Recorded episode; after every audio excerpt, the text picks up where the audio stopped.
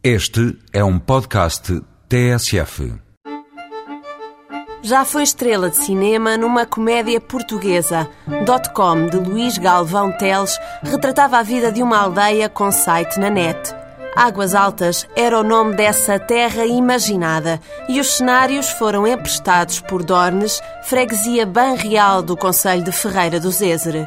A estrada que se exigia no filme não existe e ainda bem que assim é, porque o encanto de Dornes começa logo no caminho.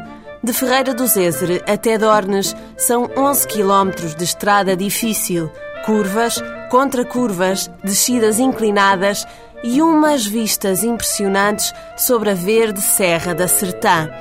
Chegando à península onde fica Dornes, a paisagem ainda melhora.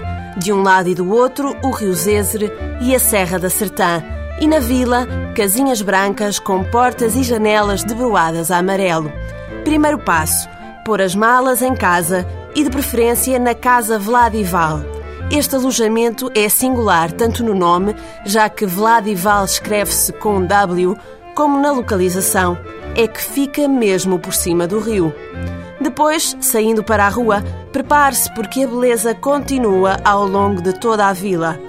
O roteiro do património valioso pode começar na Torre Templária de Cinco Caras e para encontrar mais tesouros é só descer a colina. E que mais fazer nesta vila de Dornes?